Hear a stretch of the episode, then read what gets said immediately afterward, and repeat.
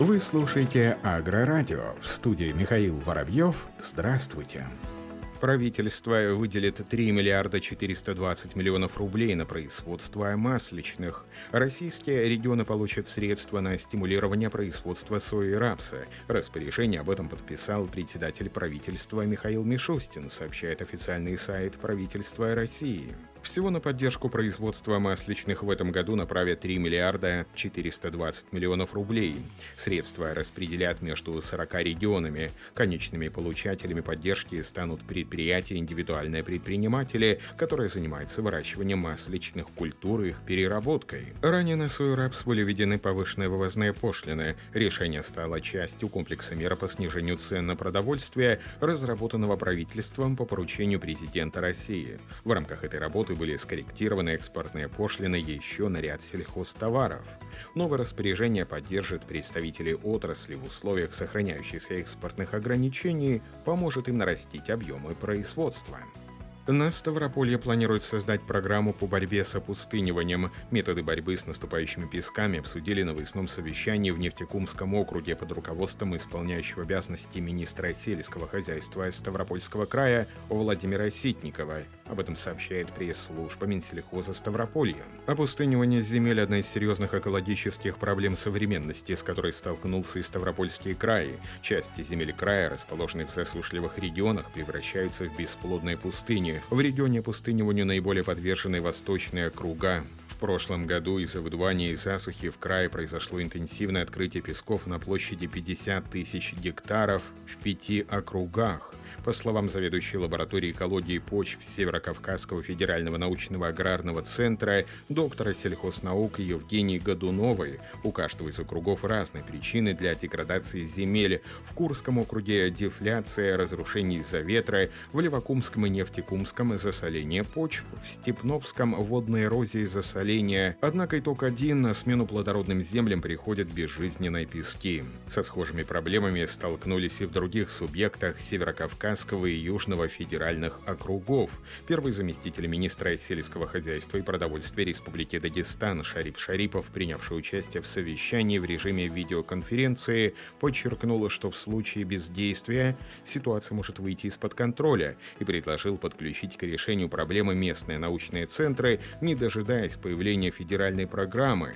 Тем не менее, по мнению участников совещания, без принятия госпрограммы решить вопрос комплексно не получится. Ни отдельные субъекты, ни сельхозтоваропроизводители не смогут выделить из своих бюджетов достаточно средств для борьбы с наступающими песками. Только в Ставропольском крае затраты на фитомелиорацию на 50 тысячах гектаров, пострадавших от засухи ветров, составят по предварительным оценкам от 1 миллиарда 800 миллионов до 3 миллиардов рублей.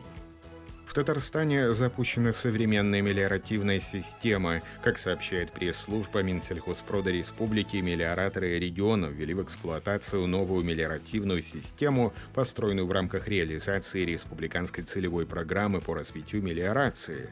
Специалисты трастовой компании «Тат Мелиорация» разработали проект по строительству водоема ирригационной системы.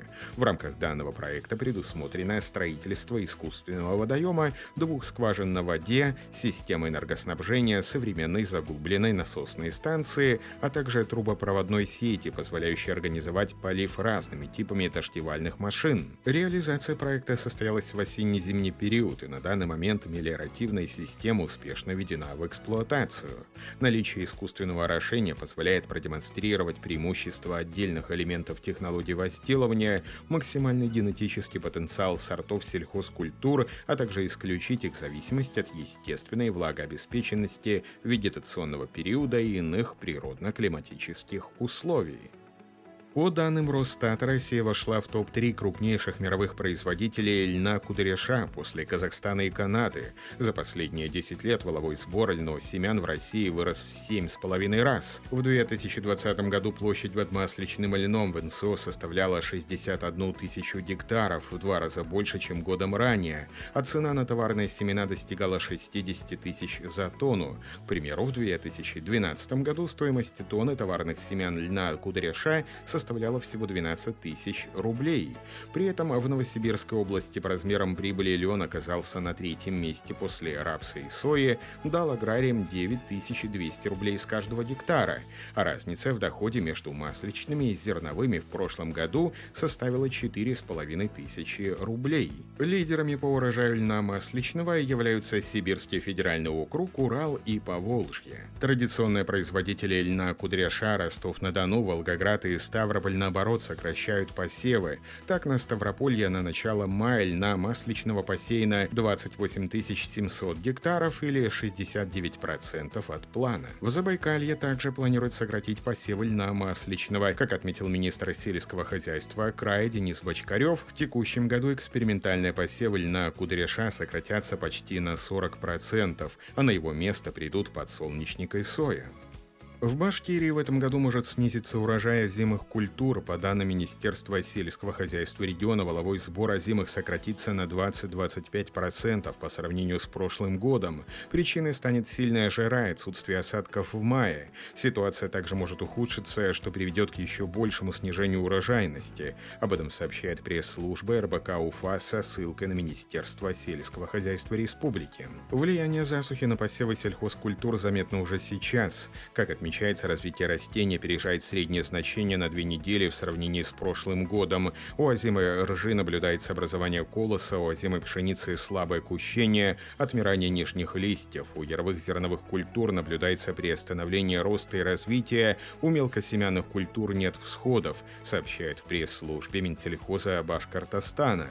При этом в тех хозяйствах, в которых строго соблюдают технологию возделывания культур, еще есть запас влаги в почве, и поэтому состояние растений, несмотря на жаркую сухую погоду, удовлетворительное и даже хорошее, отмечают в аграрном ведомстве. Эксперты отмечают, что говорить о полноценной засухе в Поволжье пока рано. Будущий урожай зависит от многих факторов, в том числе состояния зимых, содержания влаги в почве, отмечают эксперты. Но если засуха все же случится, федеральное правительство уже готово сдерживать цены на внутреннем зерновом рынке. Еще одна проблема, которая вызвала аномально жаркая и сухая погода, погода – это вредители. Сейчас в регионе наблюдается рост численности саранчевых, лугового мотылька и других видов насекомых, представляющих угрозу для посевов.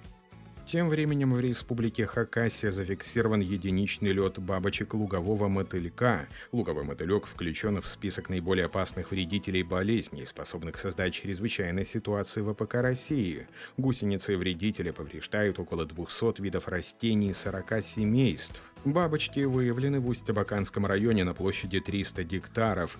При установлении теплой погоды лет бабочек усилится. Россельхозцентр рекомендует аграриям проводить регулярное наблюдение за летом бабочек лугового мотылька, обращая внимание на посевы многолетних трав, пропашных культур, гречихи, а также целинные пастбищные земли вблизи посевов и не допускать зарастания посевов сорными растениями.